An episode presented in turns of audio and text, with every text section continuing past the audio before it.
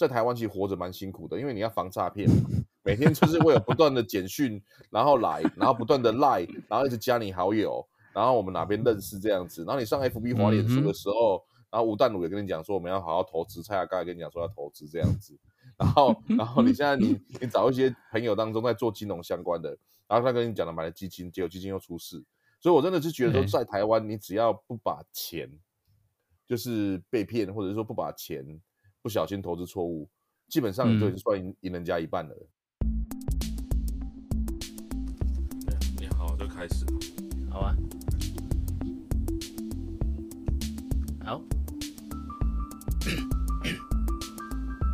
Hello，大家好，我是杨比尔，我是史蒂芬叔叔。你饿了吗？我非常饿，跟我们一起开吃吧。没错，每周五啊，我会跟。来，就来聊聊我们今天这个礼拜啊，算是比较重要重要的话题，就是听说台湾的加密货币啊，开始要有主管机关了。是的，是的，已经就是闲置蛮久了。对，从之前呢，这个苏院长说呢，这个呃一个月之内要定出 NFT 的主管机关，对，后来又变成三个月之内要定出加密货币的主管机关。然后后来他已经下台了，换别人了。对，所以 他就是一直开支票就对了啦。哎呀，哎，这时候终于出现，可能未来的主管机关大概会是金管会是主要的主管机关。是因为还是属于在金融的部分嘛？嗯、对。但是他只管跟交易面有关的，或者是说跟支付面有关的，因为其实这两块本来就是。呃，金管会的主管业务了哈，就是如果是交易的话，大概就像交易所，那交易所它是把它拿来跟证券公司啊、呃这个银行啊一样啊，反正客户呢来这个交易平台上面做买卖啊，那所有的、嗯、呃对客户的保障，然后交易的呃争端的处理，它大概都会是金管会是主要的负责机构。是，那 NFT 的部分呢？哦，对啊，还有个支付面，就是我们现在的接口支付啊、嗯、Line Line Pay 啊，啊，其实这些也都是金管会的主管机关。所以大家不知道还记不记得之前接口呢，就想说，哎，他要让这个接口币存在他的户头的时候，一可以拿到年年化，我印象中是三趴还是五趴的利息嘛？好像蛮高哦，好像我记得比这个高哦。我不知道是不是还还是比这个高，我有点忘了哈。我也忘了，我但是我记得蛮高的。对对对，那后来金管会就跳出来嘛。对，其实啊，还有一个东西啊，我不知道大家记不记得，或是比尔记不记得，有一个东西叫做樱桃支付，有听过吗？有听过，有听过。对，他那时候是做跨境的，做跨境的。那时候原本是台湾之光，然后因为他发明了很多东西，干嘛的？但是一转眼当中。就变成就是呃，不能讲说台湾之耻还是什么事，但是就是后面好像就是就是被被判的，好像有被判刑。详细的部分我有点忘了，哦、但是我记得有一个樱桃支付的东西，但是重点就是在台湾之光，然后就陨落了这样子，然后就后面没有继续，嗯、所以我就觉得应该是说不不知道是台湾管太严格呢，还是就是说。呃，就是对于新的东西，可能就是可能没有办法管控的很好，不知道，因为这个东西有时候也不是我们讲的算了，嗯、因为我觉得有点很难拿捏，就是嗯，你你你你你管太少就觉得你太宽松，然后你管太多又变成就是你管太严格，嗯、就是我因为比如说我像台湾的金融啊，不管是保险还是干嘛，其实跟其他国家相比起来，台湾其实算是蛮严格的。对对对，然后这两块大概交易为主，所以管被管最多应该就就交易所了。对，交易所。虽然虽然交易所感觉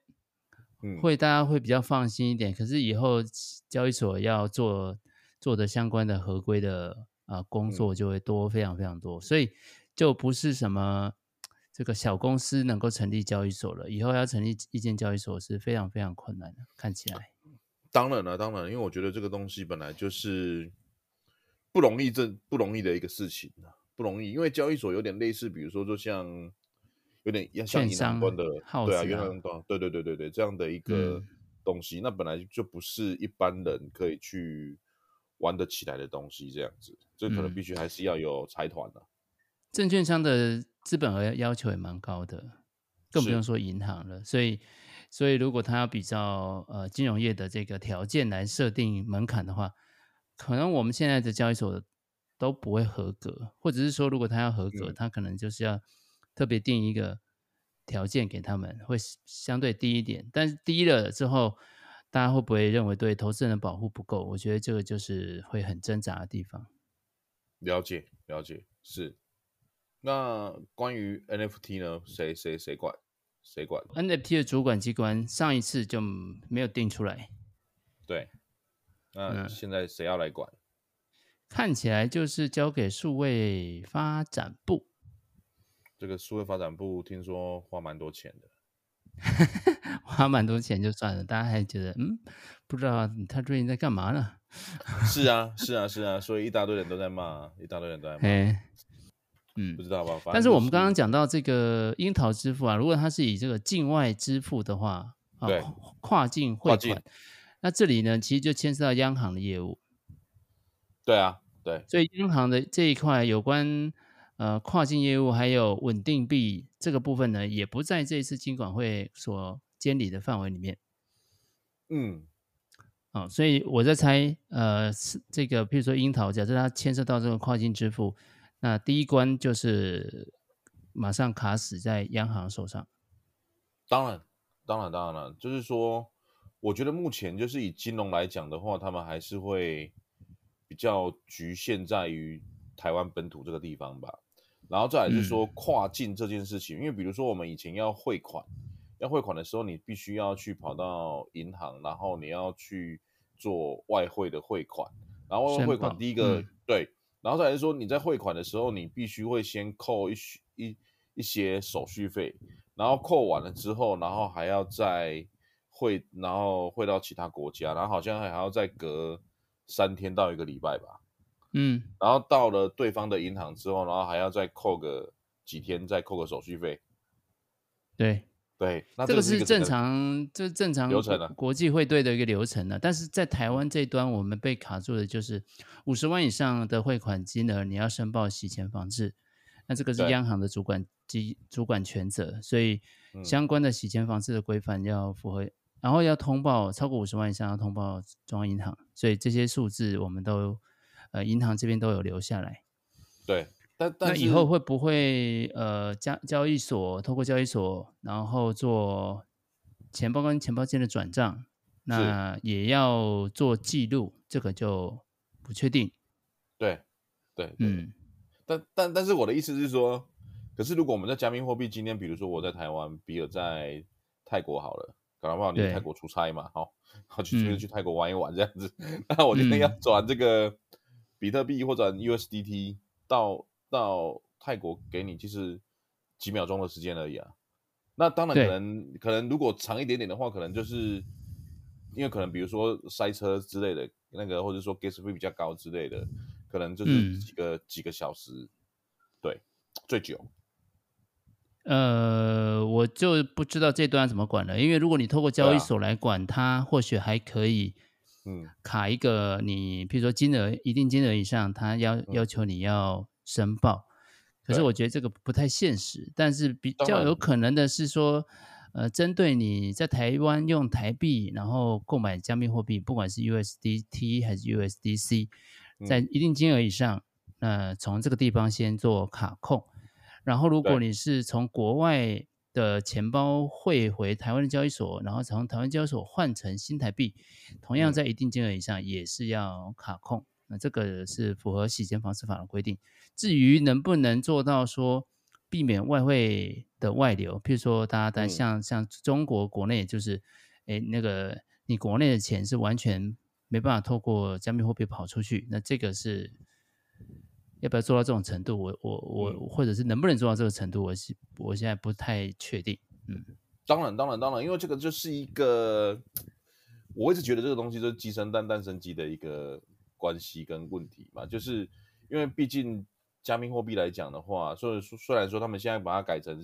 改成什么虚拟通货还是什么东西，我不管吧。但是对我来讲，它就是比特币，它就是以太币。那我们现在最常做的方式，其实就是在互相的去转 U 跟转比特币这件事情啊。对对啊，然后而且他也是说，他不限时间地点，然后跟国家，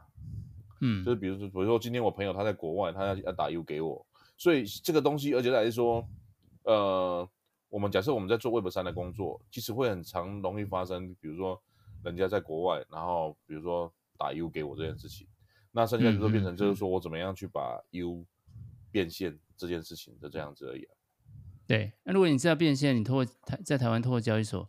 那就是比较有办法管制了，嗯、但是现在也有像我们之前谈到，如果他是到呃高铁站去跟人家换的话，没有这件事情，我还是必须得要重申，就是说，就是我觉得不要到高铁吧，就是你随便找个地方，就是我是觉得，就是说你的金额真的够多够多的话，你就是找个，啊，但是这个就是对啊，我就意思说这个就是很。呃，你很难去规范到的，或者是说，嗯，他要私底下做 C to C，个人对个人的交换的时候，你很难在这这这个地方你很难管制到。对啊，因为因为你你你你你怎么管？因为比如说，因为我觉得我们也会常常发生一件事情呢、啊，就是说，比如说今天我去国外回来，比如说最近大家都去日本滑雪，然后日本回来之后，你可能这个日币可能太多了，你想把它换成台币。那你其实还是也是会问问朋友，就是说有没有人要去日本，有没有想想要换日币的？那我用比较低低的一个便宜给你，就是甚至是赔钱的。有有些人会这样做啊，有些人这样做，但因为不不见得每个人其实都是会跑银行然后去换日币这件事情嘛。就是说，我觉得这个事情本来就很容易发生。嗯、那我就说，呃，就是假设就是说你这个在。换 U 或者是换这个比特币的时候，其实我觉得还是真的，就是我们讲过非常多遍嘛，就是还是必须得要找一个安全的地方，纵纵使多花一些钱或者请个保镖之类的，都比你一个人 去换，因为真的啊，因为你请个保镖才花多少钱，但是你你那个你的金额是大于那个价值。对啊，但这里面就是这些钱它是没有办法被监管到的啦，如果它金额很大，它就。那就有一点像黑市的交易这样子，是是的，是的，是的，嗯、这个是没办法了。嗯、就是说，呃，你的一些政府在做这件事情当中，他们是当然，我觉得就是说寻求法规，大家去遵守法律这件事情嘛。嗯、那但是就是说，你要考虑到它的一个现实面，可不可以去执行这件事情？因为我觉得太多人。就是我我当然就是说，以传统来讲，当然是说，我觉得本来就是要去合法报税这件事情。那因为报税这个卡在就是一个传统跟一个现金的这件事情。嗯，那但是就是说虚拟虚拟通货或者是说虚拟货币，它的它的产生，它并不是要去做这件事情，它是觉得就是让整个世界它就是一个地球村，然后不会去让就是说这些呃各个国家的一些政府当中。然后去做这件事情，因为有些国家它的货币当中，它已经，它已经没有人在用了啊，他扛了一大、嗯、一一大袋的钱，然后去换一个鸡蛋这样子，那更可怜，好不好？至少这个主管机关的几个月之内会定案，应该是对台湾加密货币发展应该是有一定程度的帮助了。就是看法律它怎么定，我们怎么走嘛。因为我觉得，如果是以交易所来讲的话，如果假设这个东西再早一点点推出来。或许这个 FT 差的事情可能就会降低比较多。那当然就是说，如果就是未来的这些交易所，他们必须他们想要来台湾推广，那必须可能都要走合法落地这件事情。那我觉得对一般的民众来讲，相对是好的，因为万一你发生事情的时候，你毕竟就是说，现在假设银行倒了，我们应该是可以受到理赔这件事情嘛。对对对对对，没错。这个应该会是监管的重点了，所以就是以消费者的保护会是一个主要重点，然后再来就是，呃，资产对于这些业主业者的资产的分离，就是不是他的钱，然后他应该要另外有钱包来管理这些资产，然后有有哪一些是交易所自己的资产，这个要分开来，然后再来就是我怎么样确保说交易所所上架的这些标的是。可能跟股东有什么关系，所以他就把它上架了。但是这个币本身是会被割韭菜的，哈，像这种是，对，像这种币呢，以后上上架或下架，那它可能会有一个流程这样子。这个其实就是跟 ICO 有关系的嘛，就比如说就是早期的这个 ICO 非常多嘛，然后再来是说，当初金管会他们也有定出一个就是有价证券的一个 ICO，但是那个推出的时候其实不合，就没有人在 ICO 了啦。对，谁要跟对啊？就是你政府从他法规定出来以后，就 ICO 就再也不流行了。这样没有 ICO 不流行就算了，就是说我是说，假设如果大家要做，人家也不会寻求这样的一个规范啊，因为不合乎常理这件事情嘛。他定的这个东西是，嗯、就是有时候我觉得法律在定的很多东西，它是真的就是不知道，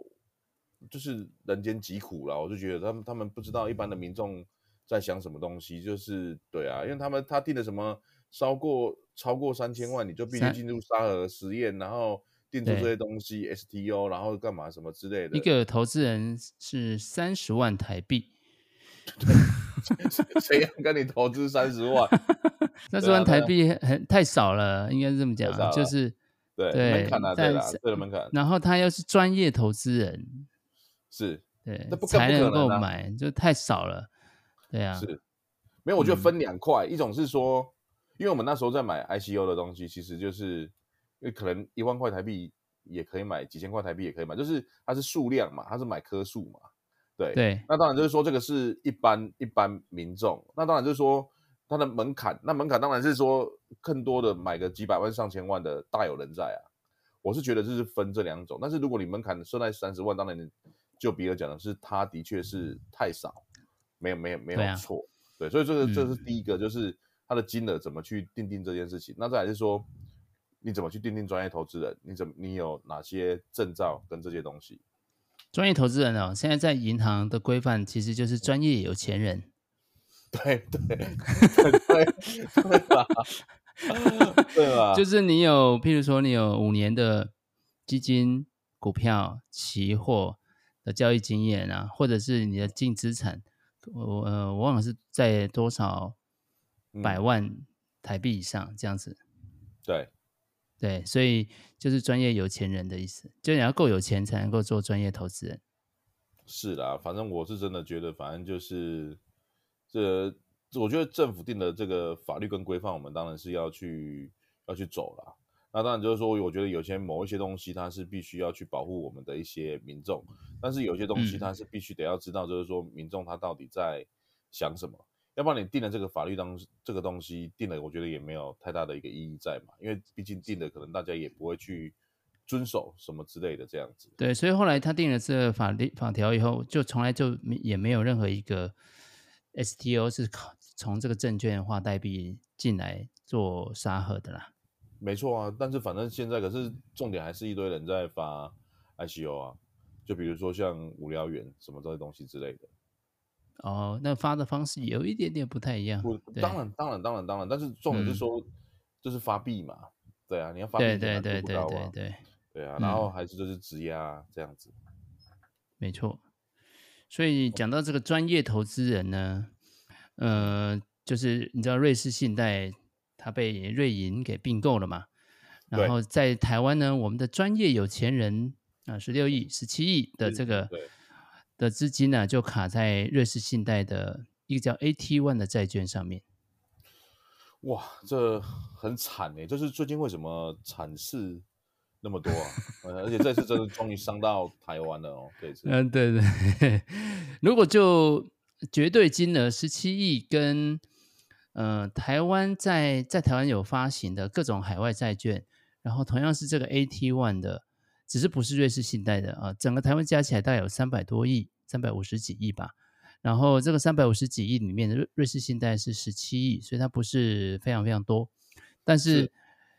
这一个十七亿，它可能比你买到雷曼兄弟还要惨。当然，当然，当然，惨爆了。对，因为这个十七亿就是完全就是直接归零这样子，变归零高了。正常来说，其实这件事情也不太容易发生，但是，呃，它就发生了。为什么我们这样讲哈？因为 大家知道说，这个一家公司破产的时候，会先赔债权人，所以如果你是公司的债主的话，你会优先获得赔偿。然后这个债主分两两块，一个叫做主顺位，就第一顺位的债债主；第二个呢叫次顺位，就是。人家第一顺位的债赔完了，如果还有剩的话，哦，那你就可以次顺位债券就可以赔。那接下来最后才是股东，所以股东就是如果整个债券都清偿完了还有剩，才轮得到股东来赔。但是在这一次的瑞士信贷的这个并购案里面，呃，我目前看到的消息了，就是说它的大股东可能包含瑞士信贷大股东有中东的王室啊，就是对 避险基金啊，很有钱的，所以这些股东在谈合并案的时候，他们就抵抗很大哦，以至于最后的选择是把这个原本是属于债券的债权的 AT One 这个债券，把它拿来先。注销全部的这些呃所有权，所以这一批买了这个 AT One 债券的人是完全一毛钱都拿不回去，他们的所有资产就是直接归零。但是股东的部分还获得一定程度的保障。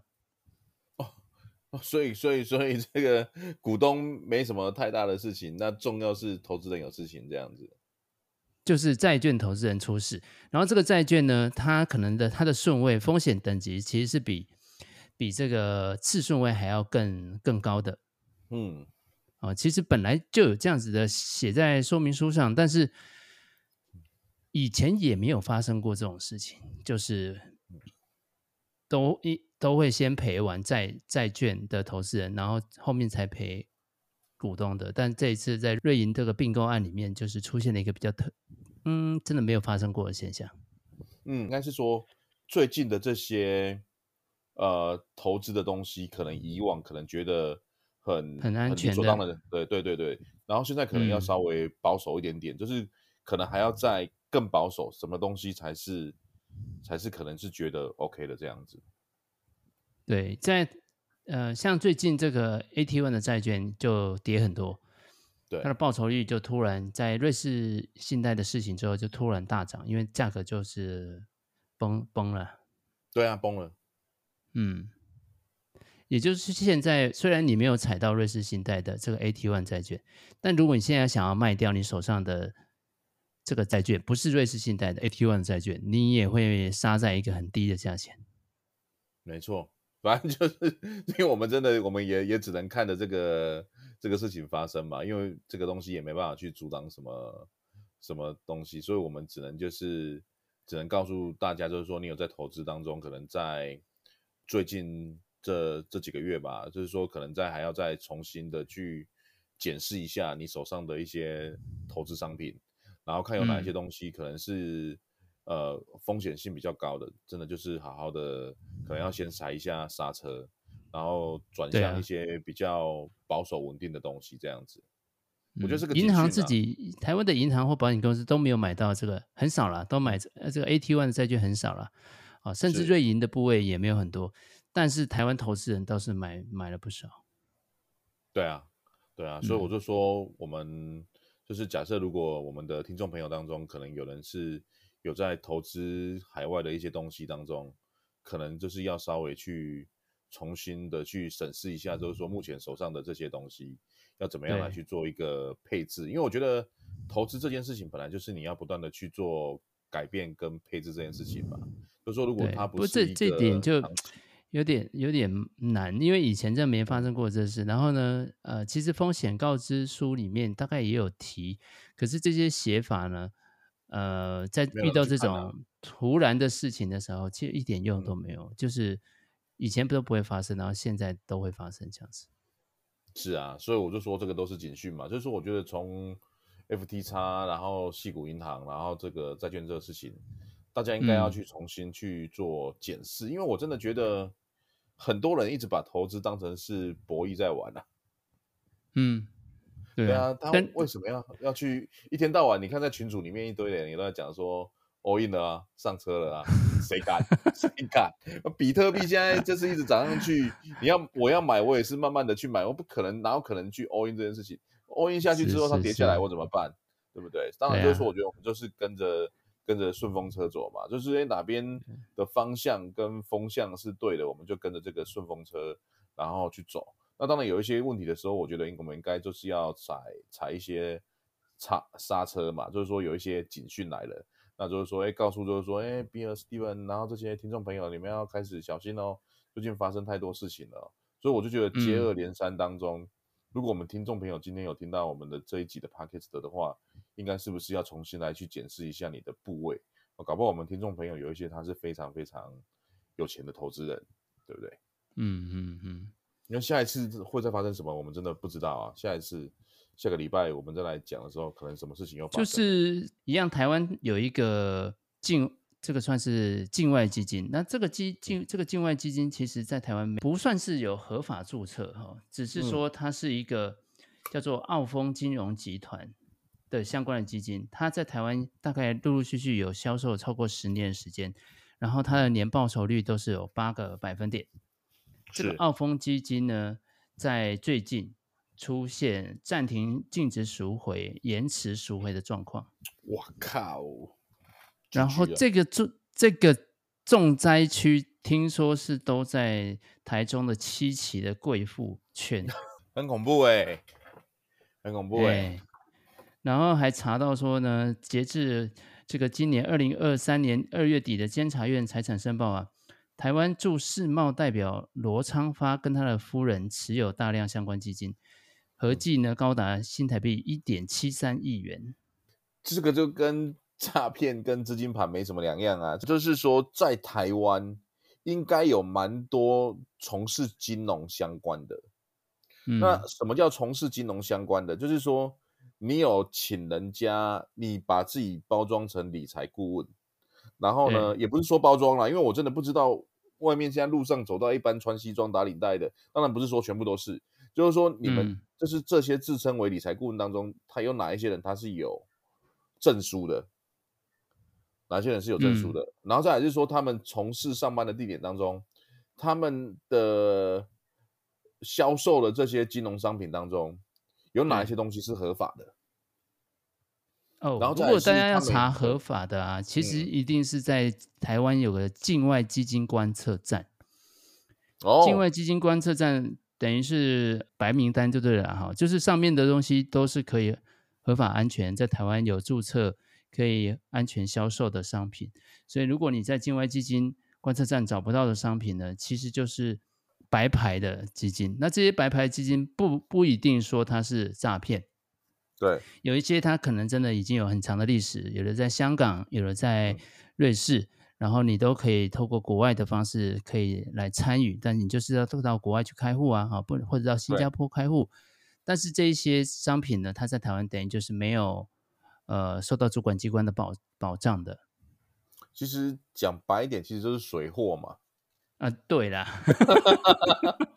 这水货啊，要不然你就没有这个报关的水货的东西啊。今天这个你要买 iPhone 的手机，有没有进到台湾的这边，然后去来做登记这件事情？那你这是请朋友带来的啊。那也当然，我觉得你、嗯、你这样讲，我觉得算对了。但是就是说，有很多的这些在做金融相关的，他其实就是没有在台湾合法注册跟落地嘛。那我不能，就是我这样刚刚讲，就是说诈骗有点偏颇，但是就是说，因为以前都没有出事，那但是出事了之后呢，谁去保障这件事情？所以我还是回过头来讲，就是说我们在做一些投资理财的事情当中，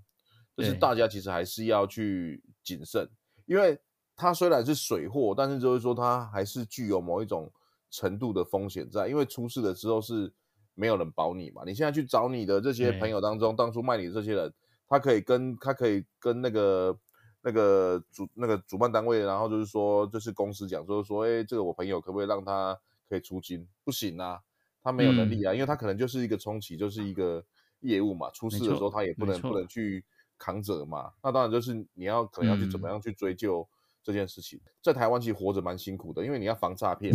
每天就是会有不断的简讯，然后来，然后不断的赖，然后一直加你好友。然后我们哪边认识这样子，然后你上 FB 滑脸书的时候，嗯、然后吴淡如也跟你讲说我们要好好投资，蔡雅刚也跟你讲说要投资这样子，然后然后你现在你你找一些朋友当中在做金融相关的，然后他跟你讲了买了基金，结果基金又出事，所以我真的是觉得说在台湾你只要不把钱就是被骗，或者是说不把钱不小心投资错误，基本上你就已经算赢赢人家一半了。对啊，就算你只是单纯的把这个，你真的是买比特币好了，那你也不能说，哎，就把在交易所上面放着，对，他他也会出事，对啊，对所以所以说说我一直跟他讲啊，比特币买完之后，你要赶快放到放回自己的钱包里面，就是你看你的损失啦，就是说我举一个例子好了，比如说我有买比特币，但是我都是放在交易所，因为我觉得我金额不大，嗯，金额不大，我可能可能十万块以内的这个台币的价值的比特币，我就觉得啊，反正就是就讲真的，就是如果出事了就自己认赔吧。但是如果没有没有出事，我就放在这，因为你把它呃领出来之后，然后你又把它弄成冷钱包，那个真的就是呃会扣掉一些钱，然后跟有点小小小的复杂。那比较方便当然就是用热钱包啦，嗯、那比较麻烦就是用冷钱包这件事情。而且我觉得它真的操作上对某一些一般人来讲是非常非常困难的一件事情。嗯嗯嗯，嗯，这个。比尔知道，就是说，现在我是算是应该算办 Web 三的工作嘛？对啊，对啊。其实你现在已经主要是 Web 三了。然后我今天看到一个 Web 三工作的一个坏消息，嗯、就是 AI 的兴起呢，马上就有人开始点名说哪一些工作可能会迅速的丧失它的价值，然后就有人点名说区块链工程师。我想说，哈哈，区块链工程师不是才刚出来 没多久，为什么马上？嗯，呃，我不知道，因为我觉得还是还是蛮难的吧，还是蛮难的吧，有那么容易被取代吗？嗯、不知道。是啊，因为因为我是有看到那个币安 C 利嘛，然后他最近他最近就是有讲，就是说，就是 Web 三的工作其实非常难，但是就是有讲说币圈的压力很大，这、就是草莓族不要来这件事情。对，呃，应该这样讲啦，就是一个新的产业，它在快速发展的时候，它没有时间等你，它也不会好好教你，你却都要自己来，然后你工作时间可能会非常长，嗯，因为大家都在抢时间，大家都要赶着尽最快的时间推出产品，所以，嗯，你你基本上没有自己的生活这样子。没错啊，因为因为像应该是不能讲全世界，或者是说台湾，今天现在大家都是喜欢钱多事少离家近，然后喜欢躺平，嗯、然后喜欢朝九晚五。因为台湾其实我觉得很多工作其实都蛮缺工的，光是服务业这个工作就已经蛮缺的。但是我会发现就是说，现在服务业好像非常非常难真人，然后而且有很多的工作都被外籍的来去做取代这件事情，嗯哼，因为因为我比如说像我刚刚才从夜市回来嘛，那夜市我不知道就是说比尔平常有没有在逛夜市，像夜市有很多的这个都是越南的啦，或者是什么其他国家的在做，尤其是最近越南的食物越来越多，开 始越来越 多，对，就是他们可能比较好用，然后就是。觉得他们比较耐操吧，但是相对台湾来讲，可能就比较不容易去做这些一般传统小吃或服务业的一些事情，这样子。当然，随着这个新的 AI 的工具出现呢，当然为什么我们前面讲到那个区块链工程师啊，也就是因为现在开始有人用 GPT 去检测很多的智能合约，然后看看能不能找有一些状况。它是可以发现这个智能合约的缺陷的，对。但是，当然，按根据最新的这个 Coinbase 的调查显示，他们还是认为说，他即使他有能力做到一部分，但是还不足以，就是可以取代说一个真的来检查智能合约的这个专家。所以，这个中间程度还是有点落差。所以，大家也不能够靠 GPT 去检查智能合约，然后就认定它是安全的。它主要是要讲这件事情。当然，当然，当然，当然啦。嗯，好啊。可是已经有很多人把这个 GPT 拿来检查，呃，很多的这个白皮书，然后可以快速的去看说这个白皮书的重点是什么啊？呃，因为你可以直接输入这个白皮书，然后它就可以产出总结嘛。那你还可以去问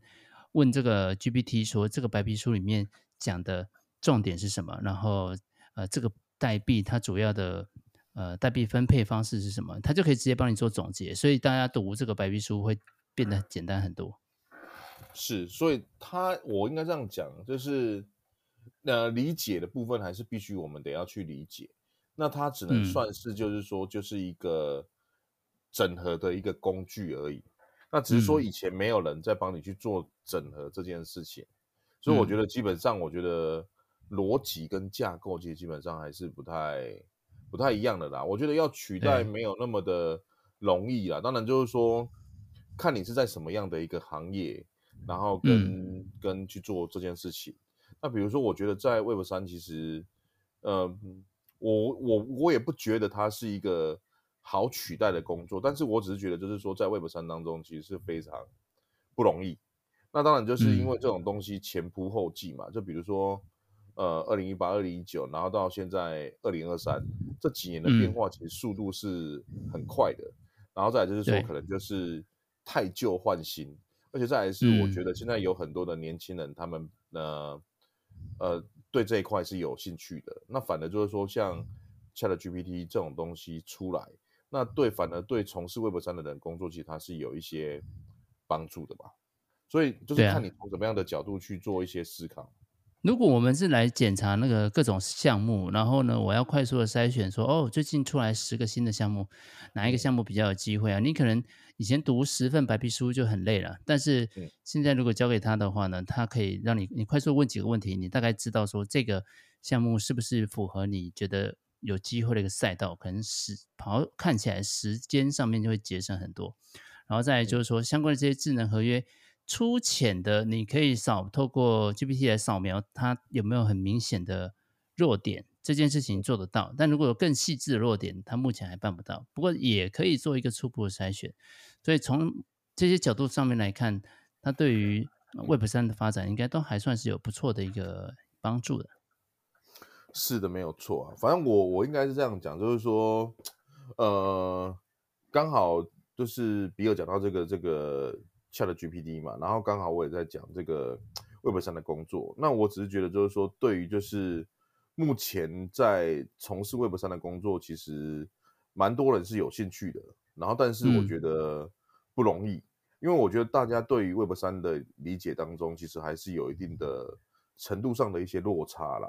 因为我觉得就是想象是很美好的嘛，嗯、现实是很残酷的。就是说，在这一段时间当中，嗯、呃。NFT 的兴起，从呃前年底到现在，其实我们也看到很多人，比如说，因为 Web 3有很多一些新起的工作嘛，就是呃虽然说做行销，那但是 Web Two 跟 Web 3的行销当中有点不一样，尤其我们讲过非常多次，就是、嗯、呃做活动的人很多，但是我真的觉得能做好一个活动的其实不多，非常非常少。然后再来就是说，呃，Discord 这件事情，MUD 这件事情。因为我我们也看过，我们也参与过不少的一些项目，那但是能够把骂的这件事情做得好的其实也不多，而且再来是说，也要取决于这个项目的存活与否，嗯，这件事情。有有些可能项目它没办法那么持久，它可能这个 Discord 就再见了，然后或者是说转型的什么样的这些事情，那至于你买的这个 NFT 当中，你的心里面的看法是什么？所以我，我一直不觉得就是，呃，国外的好像是比较好一点点，或者是说有一些项目怎么样。那但是我觉得能够坚持下去，然后持续有在做的一些项目，那至少就应该给他们一些掌声的吧。没错，没错，这个一定是，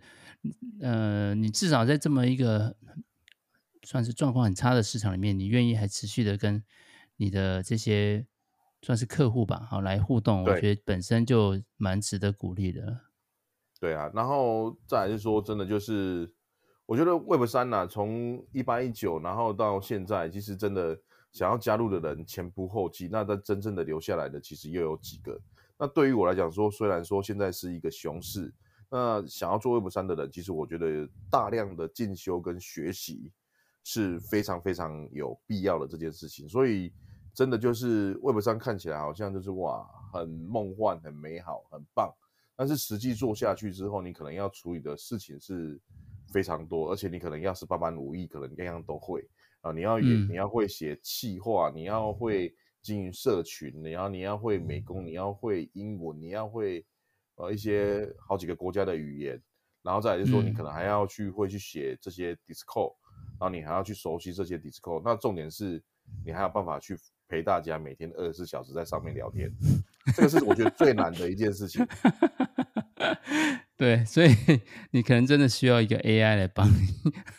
当然，当然，当然，就是可能要有一个 AI，然后再来是说，也不用去太害怕，就是说 AI 它会取代人类这件事情，因为我觉得可能就是要不断的去做学习。那至于就是说对 Web 三是有热忱、有兴趣的人，那我只能跟你讲，就是说，呃，希望你继续学习。那因为我相信 Web 三其实蛮需要各式各样的人才。那如果有机会，搞不好你就可以参与这个 Web 三，然后就是 join 到一个新的一个世界当中。嗯哼，OK，那我们就跟大家说再见吧，拜拜。好，拜拜。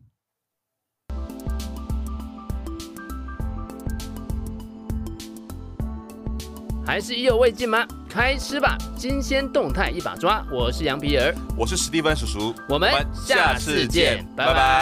拜。